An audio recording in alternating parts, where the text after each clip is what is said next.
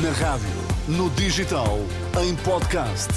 Música para sentir, informação para decidir.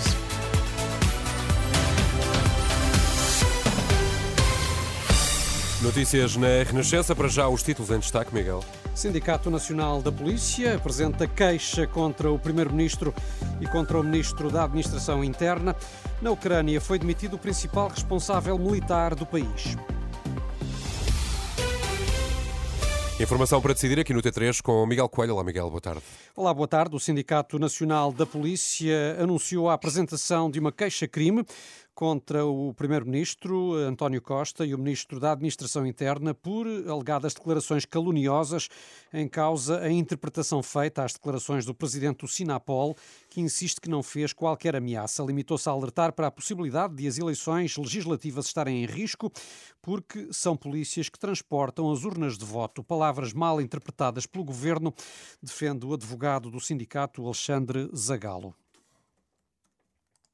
Vamos participar ao tribunal porque está em, com que fundamento? Com o fundamento da falsidade da ameaça, que não existe ameaça. Não percebo, honestamente, não percebo porque é que as declarações tiveram, tiveram este eco. Não percebo, não entendo. Mas uh, o, o, o, sindicato, o sindicato e o presidente do sindicato, aliás, esta decisão foi tomada de uma forma colegial pelo sindicato. Vão ter que defender a sua honra nos tribunais o advogado do Sinapol, que eh, vai assim, eh, segundo garante, processar o Primeiro-Ministro, o Ministro da Administração Interna e também comentadores. Em conferência de imprensa, o Presidente do Sindicato, Armando Ferreira, disse mesmo que a preocupação feita teve uh, consequências e que o Governo devia, acima de tudo, agradecer. Até à uma da tarde foram registadas perto de 150 ocorrências por causa da chuva e do vento, que afetaram sobretudo as regiões norte e centro do país. Não há registro de danos pessoais. De acordo com o comandante Paulo Santos da Proteção Civil, os efeitos da Depressão Carlota foram sobretudo quedas de árvores e de estruturas. Na região metropolitana do Porto, pelo menos até às 13 horas, contava já com 28 ocorrências, a maior parte relacionadas com quedas de árvores e quedas de estruturas. Portanto, o vento aqui como elemento potenciador destas eh, ocorrências. Não é? De resto, é a região norte e centro do país mais uh, afetada. Em todo o país, até às 13 horas, foram 146 ocorrências mais, mais na zona da área metropolitana do Porto e região de Coimbra. Efeitos eh, da depressão Carlota, que mantém todo o continente sob aviso amarelo, com exceção de Viana do Castelo, que está sob aviso laranja até às 6 da tarde, por causa do vento e da agitação marítima. Apesar da chuva, o Algarve eh, prossegue em situação de alerta por causa da seca.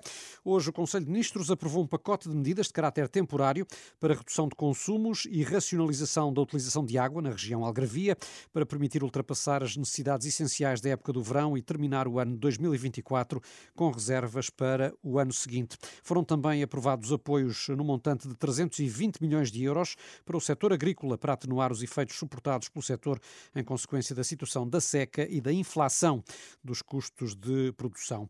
Já hoje, os agricultores de Macedo de Cavaleiros estiveram em protesto, uma contestação suspensa ao início da tarde, depois de uma conversa com a Ministra da Agricultura. Armindo Lopes, um dos organizadores, fala numa reunião produtiva e com garantias de que os apoios vão começar a ser pagos. Tivemos a garantia da, da Sra. Ministra que entre o dia 20 e o dia 24 de fevereiro serão pagos 60% das agroambientais. Uh, a questão dos 35% que serão, que serão diluídos nos 60 milhões que foram hoje aprovados no, no, eh, no Conselho de Ministros. Essa questão, estando pendente, estando pendente da aprovação da União Europeia, poderemos estar aqui a falar entre dois a três meses nesses atrasos. E os 5% que todos os anos ficam para, para junho vão se manter até 25 de junho. E a Sra. Ministra disse-nos também que todas as medidas que tinham sido anunciadas por ela e por o Ministro das Finanças tinham sido hoje aprovadas em Conselho de Ministros. Armindo Lopes, um dos responsáveis pelo protesto que chegou a bloquear os acessos à A4 e ao IC2 em Macedo de Cavaleiros, Agricultores voltam a reunir-se com a Ministra na próxima segunda-feira. O abandono escolar precoce aumentou por causa dos anos atípicos de 2021 e 2022, anos de pandemia. É a justificação do Ministério da Educação que diz que os números revelados pelo INE, apesar de indicarem um aumento em 2023, acaba por, acabam por revelar que houve menos abandono da escola antes do tempo. A taxa de abandono no ano passado fixou-se nos 8%, mais um ponto e meio face ao ano anterior, mas menos 1% que em 2020, ano eh, que o Ministério dos João Costa utiliza para fazer a comparação e desvalorizar assim este aumento. O Chega quer recuperar as parcerias público-privadas na saúde e reformular o SNS.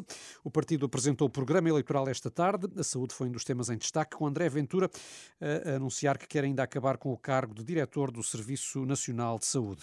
O Chega revitalizará as parcerias público-privadas estratégicas no âmbito da saúde, garantirá que os prazos para o cumprimento de cirurgias e de consultas não sejam meramente indicativos, mas sim vinculativos, podendo o utente recorrer ao serviço social ou privado sob comparticipação do Estado, nos casos em que esses prazos forem superados. Revogando também a criação do lugar de diretor executivo do Serviço Nacional de Saúde, por ser um absurdo no contexto legal, legal que temos.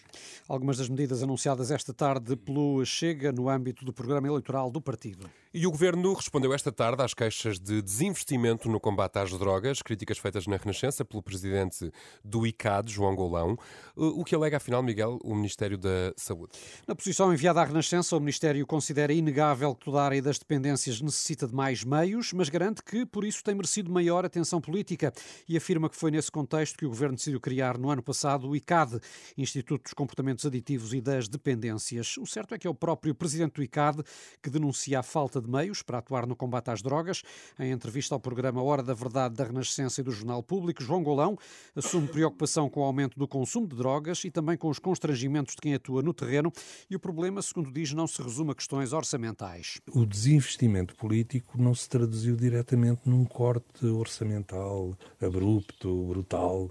Não. Aquilo que houve foi deixou de falar do assunto, deixou de se encontrar uh, soluções para que os serviços, por exemplo, os serviços de saúde dedicados a esta área fossem atrativos para os profissionais de saúde, fossem prestigiados. Deixamos, passamos a abrir concurso e ninguém, ninguém concorria. Mas durante a tal epidemia da, da heroína era fácil recrutar profissionais, fazê-los inclusive acumular atividade em vários, em, em, vários pontos.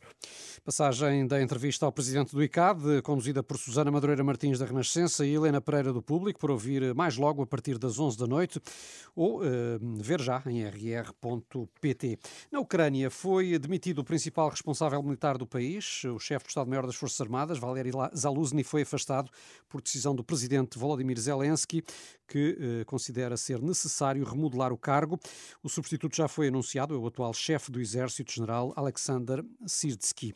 Isto numa altura em que a Ucrânia tem sofrido eh, semanas de sucessivos ataques por parte da Rússia e em que está prestes a completar-se eh, dois anos sobre o início da invasão.